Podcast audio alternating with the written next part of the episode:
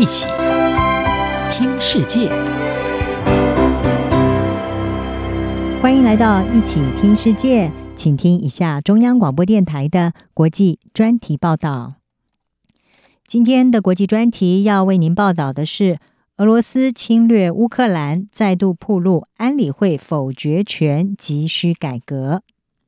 俄罗斯在二月二十四号对乌克兰发动军事行动，也正式的点燃俄乌战火，并且引发国际社会一致的谴责和强烈制裁。联合国安理会对此也立刻开会讨论一项决议草案，谴责俄罗斯的侵略行动，但是遭到俄罗斯动用否决权封杀。不过，安理会其他理事国也随即就援引联合国大会在一九五零年所通过的一项决议案。要求要立刻召开联合国大会。这项决议案是在一九五零年韩战爆发的时候所通过，明定出在安理会常任理事国缺乏一致意见而没有办法履行维护国际和平和安全的首要责任的时候，安理会可以在不受否决权的限制下表决召开联合国大会紧急特别会议。这项决议案也是四十年来首次被动用。联合国大会在过去只召开过十一次的紧急特别会议，而这次的会议在上百个国家发表意见之后，最后是以一百四十一票赞成、五票反对，还有三十五票弃权通过了对乌克兰情势的决议案，要求俄罗斯要立即、彻底而且无条件的从乌克兰撤军。虽然和安理会决议不同的是，联合国大会的决议并没有法律约束力。但是在政治还有道德上，还是具有重大的意义。相较之下，安理会没有办法对俄乌战争做出具有实质影响力的决议，也暴露出安理会多年来争议不断的一项问题，也就是拥有否决权的安理会理事国涉入国际冲突的时候，这个联合国权力最大的决策机制能不能够发挥它的功能。根据一九四五年所制定的联合国宪章，在多数情况下是禁止会员国动用武力的，除非是获得联合国安理会的授权，或者是采取自卫行动。但是耶鲁大学历史与法律教授莫恩他在《华盛顿邮报》是撰文指出，联合国宪章的反战立场和赋予五个常任理事国否决权的做法并不一致，这让这些国家可以否决任何被认定的侵略者。或者是授权任何强制措施的决议，而这也意味着包含俄罗斯在内的强权国家永远都不用承担他们是侵略者的罪名。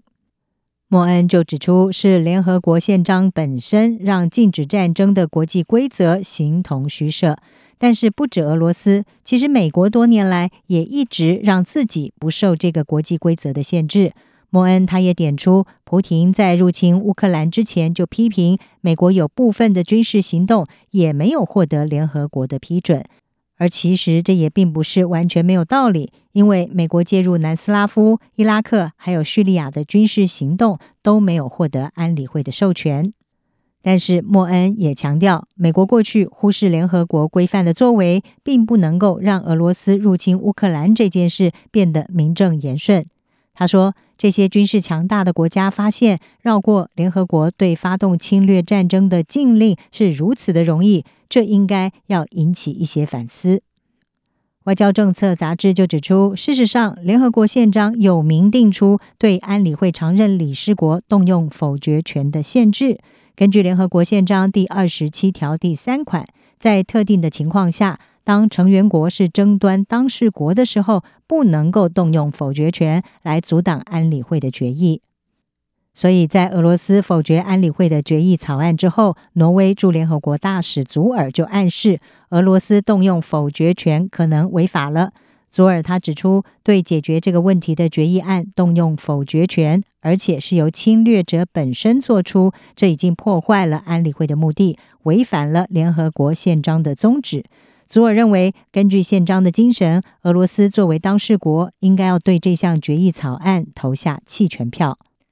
不过，强权国家其实一直都忽视这项条款，有部分是因为一旦动用了这个条款，未来他们的否决权也可能会被这个条款所限制。因此，不管是俄罗斯、中国，或者是美国、英国、法国，长期以来都无意要动用这项限制否决权的条款。有鉴于俄罗斯的否决权争议，以欧洲小国列支敦斯登为首的多个中小型国家正在推动一项联合国大会决议案。他们要求在安理会常任理事国动用否决权之后，应该要自动地召开联合国大会，同时也吁请安理会就否决权的动用情况提出报告。部分的国家则呼吁应该推动改革，包括取消否决权。莫恩就指出，包含取消否决权、扩大安理会理事国的数量，以及将权力转移给目前缺乏实权的联合国大会，都是可能的改革方向。而其中，取消否决权可以带来的改变最大，如此，多数国家就可以将强权大国认定为侵略者，而不用担心遭到阻挡。莫恩说，这些改革可能会让强权国家面临司法追诉，包括今天的俄罗斯，还有未来的中国。如果他们采取非法行动的话，不过这也一定会削弱美国的力量，并且让美国暴露于被谴责的风险中。但是莫恩认为，这是值得付出的代价，因为这会让美国政府在进行海外干预行动之前，要更加的谨慎小心。他认为，如果考虑到我们一生当中发生过多少场错误的美国战争，这可能是一个有益处的约束。如果战争来临了，而我们觉得我们真的需要去战斗，那么新的规范只是代表美国人必须要比以前做得更好，去让世界其他地方相信军事干预是必要而且公正的。俄罗斯这一次在安理会中动用否决权，掩护他对乌克兰的侵略行动，也再次暴露出当前联合国体制的缺陷。但是，推动改革，让强权国家愿意自废武功，限制他们在安理会中的权利，目前看起来恐怕不是短期内可以轻易达成的目标。以上专题由郑锦茂编辑，海青青播报，谢谢您的收听。